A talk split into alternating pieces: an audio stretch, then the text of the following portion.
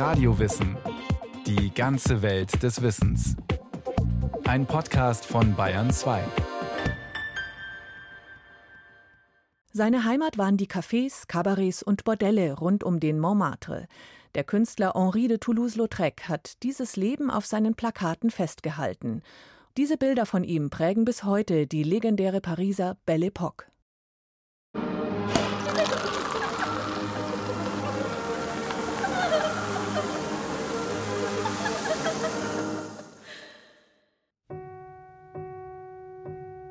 Wir haben vor ein paar Tagen einen Künstler verloren, der sich seinen Ruhm in einem anrüchigen Genre erwarb. Toulouse-Lautrec, von bizarrer, verwachsener Gestalt, sah alles um sich herum aus der Perspektive seiner eigenen körperlichen Mängel.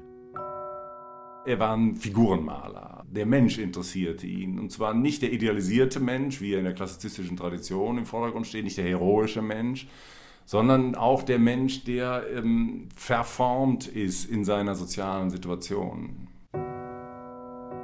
So wie es begeisterte Amateure von Stierkämpfen gibt, von öffentlichen Hinrichtungen und anderen schrecklichen Veranstaltungen, so gibt es auch Liebhaber von Toulouse-Lautrec. Es ist gut für die Menschheit, dass nur wenige Künstler dieser Art existieren. Er ist ja in Gattungen erfolgreich gewesen, die eher so am Rande stehen. Er hat viel ähm, Pastell und solche Sachen gemacht. Er hat äh, Plakate gemacht. Und er stellt sich in diese realistische Tradition, dass seine Gestaltungsweisen unkonventionell sind, indem er auch so den Blick des Städters mit in seine Bilder reinbringt. Also was weiß ich zum Beispiel, dass er zentrale Figuren ganz auf die Seite schiebt und so den Eindruck erweckt, als wäre das eine zufällige Ansicht. Das ist ein typisches Verfahren, was eigentlich aus dem Realismus stammt und was er weiterführt und perfektioniert. Er hatte nachher mit den Plakaten natürlich ordentlich Erfolg, aber der war überhaupt nicht vergleichbar mit den großen Akademievertretern. Also man sollte jetzt nicht denken, dass der sozusagen ins Zentrum der französischen Kunst gerückt wäre.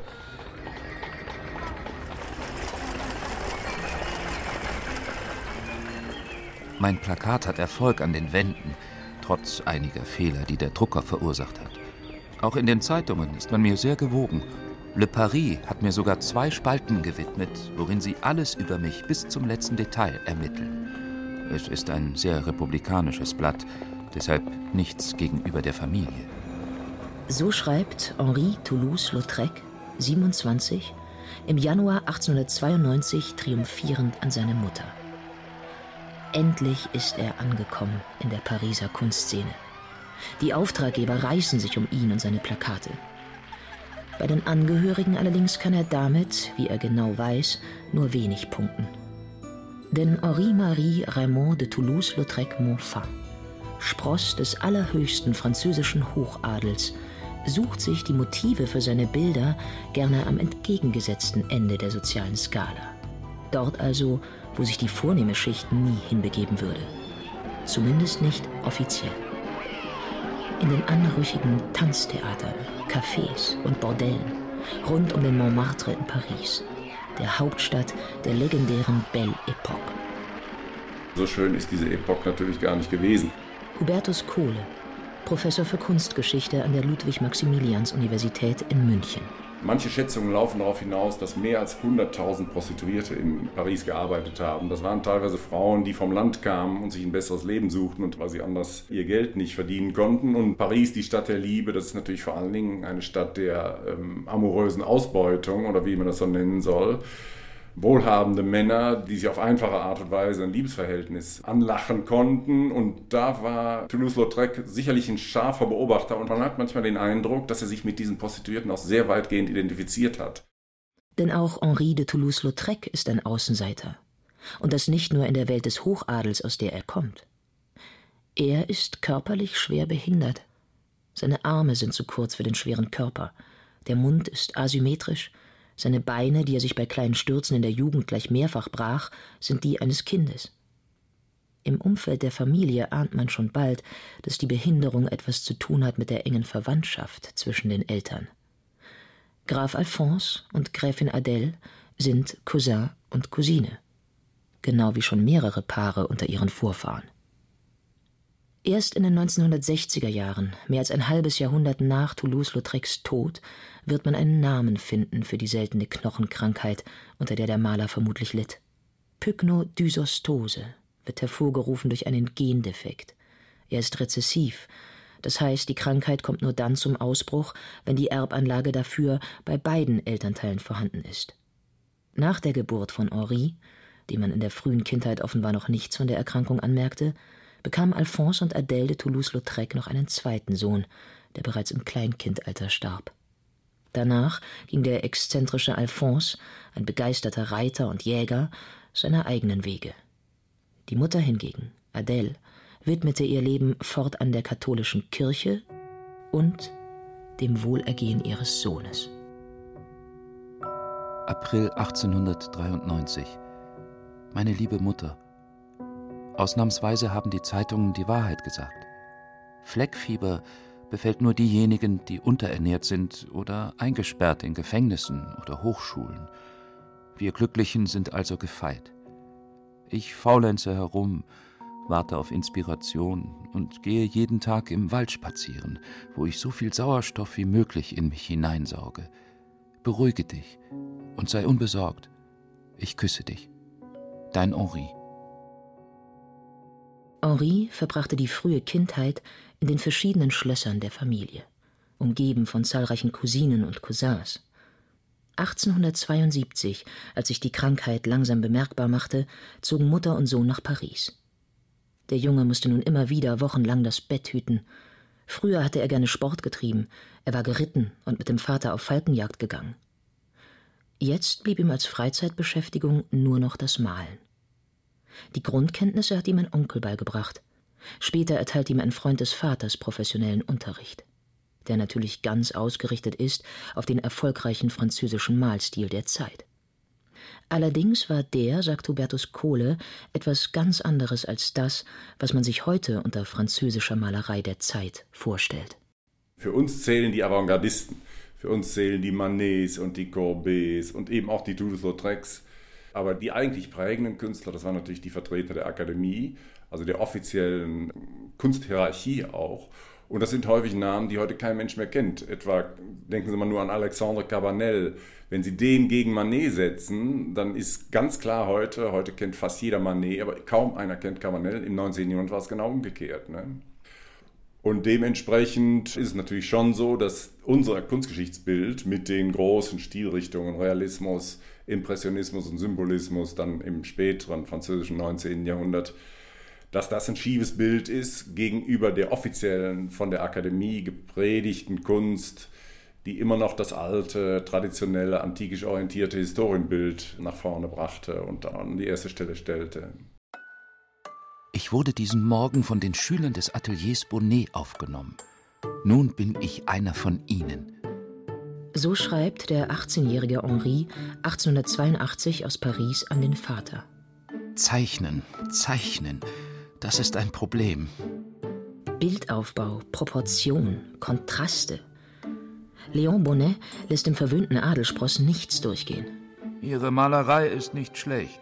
Sie hat einen gewissen Pfiff. Aber ihre Zeichnung ist offen gesagt abscheulich. Bonnet gehört zu den Offiziellen der Kunstszene. Der Maler der Millionäre, wie man ihn halb spöttisch, halb neidisch nennt, ist ein begehrter Porträtist der Pariser Oberschicht. Obwohl er vermutlich nicht viel hält von der revolutionären Kraft eines Cézanne oder Gauguin, lernen doch viele spätere Meister bei ihm ihr Handwerk. Der Impressionist Gustave Caillebotte etwa, der mit seinen Szenen aus der Arbeitswelt zum Maler des modernen Lebens werden sollte – der Norweger Edvard Munch, mit seinen gefühlsintensiven Werken später ein Wegbereiter des Expressionismus. Und natürlich auch er, Henri de Toulouse-Lautrec, dem es schon bald gelingen wird, mit gewagtem Bildaufbau und schnellem packenden Strich die ganze Dynamik der Pariser Szene wiederzugeben.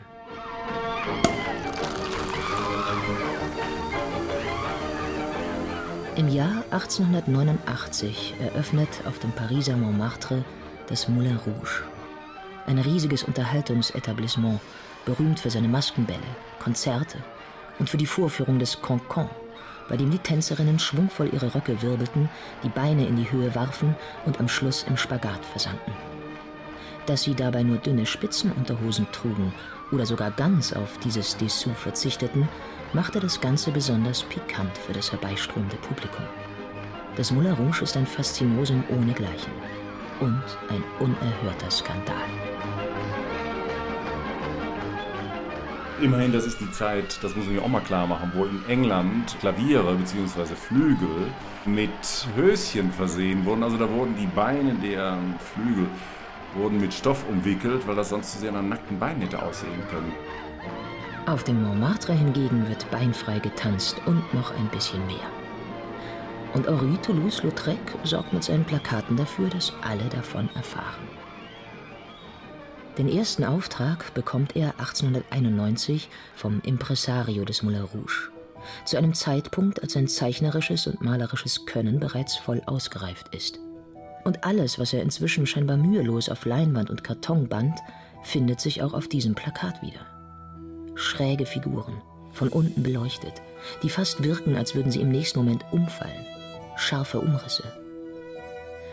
Wie bei einer schnellen Momentaufnahme stellt er die Tänzerin Louise Weber dar, genannt La Goulue, die Gierige, wie sie auf den Brettern des Moulin Rouge mit hochgeschürztem Rock das dunkel bestrumpfte Bein schwingt, während sich im Hintergrund als schwarze Silhouette ein Ring von Zuschauern um sie schließt. Ganz vorne, überdruckt von einem Teil des Textes, zeigt ein zylindertragender Tänzer sein markantes Profil mit Hakennase und hervorspringendem Kinn. Fast abwehrend hebt er die rechte Hand. Es hat Spaß gemacht. Ich hatte ein für mich völlig neues Gefühl von Autorität über mein ganzes Atelier.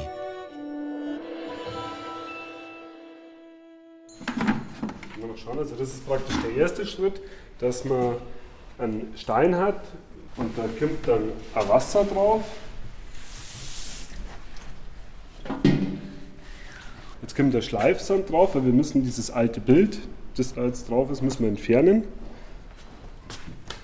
Und jetzt hat man einen zweiten Stein und muss das wirklich mechanisch abschleifen. Und dann ist es. Ich weiß nicht, wie lange Sie Zeit haben, weil das müssten wir jetzt eine halbe Stunde mindestens machen. Franz Hoke, der Leiter der Lithografiewerkstatt des Münchner Künstlerhauses, weiht uns ein in die Geheimnisse des Steindrucks. Jenes Verfahrens, das um 1800 in München von Alois Senefelder erfunden wurde und in dem es Toulouse-Lautrec rund 90 Jahre später zur Meisterschaft brachte. Mit der Lithografie konnte ich jetzt praktisch auf Stein zeichnen und zwar genau so, wie ich das gezeichnet habe, ist das druckt worden. Ich konnte Kreide machen, ich konnte äh, Tusche haben. Genau den Duktus, den ich haben wollte. Dicke, sorgfältig geschliffene Platten aus Sollenhofener Kalkstein, die, wenn sie nass sind, nur dort Druckfarbe aufnehmen, wo zuvor fetthaltige Stifte oder Farben ihre Spuren hinterlassen haben. Genau auf solchen Sollenhofener Platten, wie sie zu Dutzenden in der Werkstatt in hölzernen Gestellen stehen, mit solchen ölhaltigen Kreiden schuf in Paris Toulouse-Lautrec die Vorlagen für seine Plakate. Ihre für jene Zeit sensationelle Farbigkeit machte den Herstellungsprozess besonders aufwendig, denn bei Lithografie gilt, für jede beim Druck verwendete Farbe ein eigener Stein. Das heißt, der Künstler muss die verschiedenfarbigen Elemente eines Bildes deckungsgleich auf unterschiedliche Platten zeichnen oder malen, auf die dann jeder einzelne Papierbogen aufgelegt und nacheinander in der jeweiligen Farbe bedruckt wird. Das muss absolut passgenau sein, dass es keine Blitzer gibt. Nach dem Druck, die Auflage kann zehn Stück betragen, hundert, aber auch Zehntausende, werden die Steine wieder neu geschliffen. Für einen anderen Künstler. Den nächsten Druck.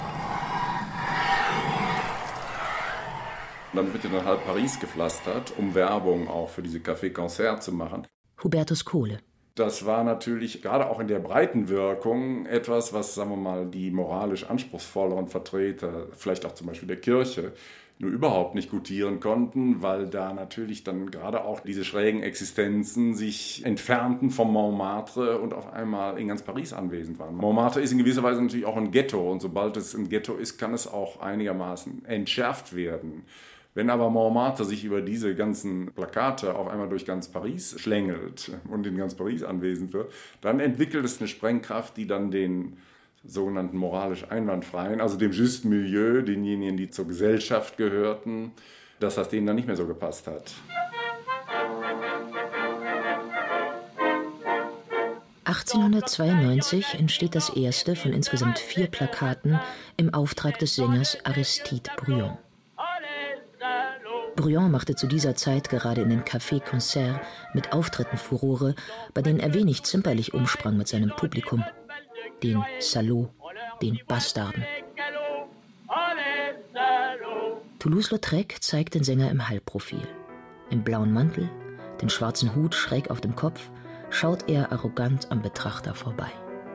In der behandschuhten Hand hält er einen Knüppel. Um den Hals ist lässig ein knallroter Schal geschlungen. Und was er da entwickelt, ist eine sehr großflächige Gestaltungsweise. Das heißt, er entwickelt da in gewisser Weise auch Bildsprachen, die dann in der Avantgarde, der Abstraktion oder sagen wir mal der nicht gegenständlichen Malerei stärker in Anwendung kommen. Und von daher würde ich sagen, ist das kunstgeschichtlich auch aufregend, was er macht. Einer, der teuflisch unverfroren ist, das ist Lautrec. Weder in der Zeichnung noch bei der Farbe kennt er Zurückhaltung. Weiß, schwarz, rot in großen Flächen, vereinfachte Formen, fertig ist das Ding. Félix Fénéon, Kunstkritiker, 1893. Der hat schon sehr genau verstanden, wie man mit solchen Plakaten agieren musste, wenn man ins Auge springen wollte. Das ist ja ein großes Problem schon in der Kunst des 19. Jahrhunderts, wo die Salons teilweise mit 5000 Bildern äh, ausstaffiert waren. Als Künstler mussten sie Aufmerksamkeit erzeugen. Aber insbesondere mussten sie auch so gestalten, dass sie an einer Wand zum Beispiel, wo viele Bilder hingen, durch die Gestaltungsweise irgendwie herausrücken konnten. Das konnten sie zum Beispiel dadurch, dass sie großflächig gearbeitet haben, dass sie klare, schreiende Farben, nicht die typischen, diese bräunliche Soße, diese gemischten Farben hatten, sondern helle, fast kreischende Farben hatten, das springt aus der Umgebung heraus und bindet Aufmerksamkeit. Und das ist der Sinn der Sache. Ne? Das ist ein, letztlich ist das ein Reklameplakat. Sobald er glaubte, seine finanziellen Interessen würden verletzt, sogar wenn es sich nur um geringe Summen handelte, verwandelte er sich in eine Art Buchhalter und Gerichtsvollzieher zugleich. Er verstand es ausgezeichnet, den ganzen Apparat in Bewegung zu setzen und mit Stempel versehene Papiere strömen zu lassen. So entrüstete sich ein Verleger, für dessen Zeitschrift Toulouse-Lautrec eine Zeit lang gearbeitet hatte. Tatsächlich war der Maler schon allein aufgrund seiner Herkunft alles andere als der Typ des brotlosen Künstlers. Er wusste um seinen Wert und trat den Auftraggebern selbstbewusst gegenüber. J'habite près de l'école de médecine, au premier, tout comme un bourgeois. Une demeure magnifique, divine, à l'hôtel du numéro 3, à l'hôtel du numéro 3. Die Sängerin Yvette Guibert, die hier vom Zusammenleben im Hotel Nummer 3 singt, wo es Wanzen gibt und sich alle Gäste einen Kamm teilen und wo die Mädchen nicht besonders schön sind, aber rundum sehr beliebt, war ebenfalls ein häufiges Modell des Malers. Ihre schmale, langgestreckte Gestalt, die scheinbar ständig gerümpfte Nase, die langen schwarzen Handschuhe – Manchmal brauchte er nur ein paar Striche, um all das festzuhalten. Nicht immer schmeichelhaft für das Modell, aber stets werbewirksam, wie die Guibert genau wusste. Der Kritiker vom L'Echo de Paris aber offenbar nicht. Ich weiß durchaus, dass Mademoiselle Guibert keine schöne Frau ist, aber die Zustimmung zur Veröffentlichung dieser Porträts zu geben, ist schrecklich. Dieser Druck in einem Grün wie Gänsekot, diese Schattenzonen, die Nase und Kinn mit Dreck besudeln. Kritiker nehmen selten ein Blatt vor den Mund. Doch es ist schon auffällig, wie kontrovers die Kunst von Henri Toulouse-Lautrec in den zeitgenössischen Blättern kommentiert wird. Von überschwänglichem Lob bis hin zu vernichtender, geradezu hasserfüllter Kritik. Dabei spielte vermutlich auch der ausschweifende Lebensstil des Künstlers eine Rolle, seine aggressiven Alkoholexzesse und sein offen zelebriertes Faible für das Bordell, wo er einmal sogar für mehrere Monate Quartier bezog. Doch gerade mit den Bildern der sogenannten Edelprostituierten wurde Lautrec auf einzigartige Weise zum Chronisten des dortigen Lebens. Die desillusionierten Gesichter der Frauen, ihre resignierte Körperhaltung, bilden einen kaum überbrückbaren Widerspruch zu den bunten, auf Effekt ausgelegten Kleidern und den üppigen Interieurs. Er starb kläglich, in Körper und Geist ruiniert, im Griff des wütenden Wahnsinns. Trauriges Ende eines traurigen Lebens. So schrieb die französische Zeitung Lyon Républicain im Nachruf auf Henri Toulouse-Lautrec.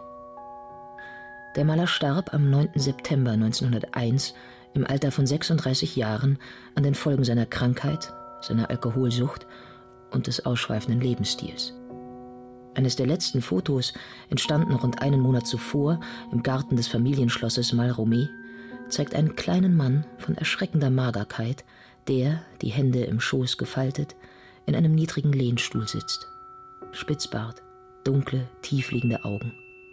Das schüttere Haar ist über der breiten Stirn zurückgekämmt. Die dünnen Beine ruhen, an den Knöcheln überkreuzt, auf einem Schemel. Irgendwo im Hintergrund, auf dem Bild nicht zu sehen, muss die Mutter Adele sein, die den Sohn in den letzten Monaten seines Lebens liebevoll gepflegt hat. Der Vater hingegen hielt sich eher abseits, um hinterher in Selbstmitleid zu schwelgen. Wer hat mehr gelitten, der Vater oder der Sohn, bei dem es die Behinderungen waren, die schmerzhaften Einschränkungen, unter denen er umso mehr litt, als er das elegante, aktive Leben der sportlichen Gesunden so sehr liebte, oder ich, der Augenzeuge dieser traurigen Tage, die ja absehbar gezählt waren. Für Comte Alphonse de Toulouse-Lautrec war dieser Sohn, der ihm selbst in vielerlei Hinsicht so ähnlich war, der wie er gerne mit Freunden und Verwandten durch die Stadt zog und gigantische Saufgelage veranstaltete, der Pferderennen liebte, verrückte Verkleidungen, Tanzvergnügungen und schöne Frauen. Er war nichts als eine einzige Enttäuschung. Denn dem adelsstolzen Grafen blieb bis zum Ende seines Lebens die Erkenntnis versagt, dass sein einziger, körperlich so unvollkommener Nachkomme zum Hochadel der französischen Kunst gehörte. Wäre er nicht mein Sohn gewesen, würde mich das Ende eines Zeichners nicht besonders erschüttern, dessen Werke mir wie mit Axthieben gemacht scheinen und für nichts anderes stehen als für die Kühnheit seines Temperamentes.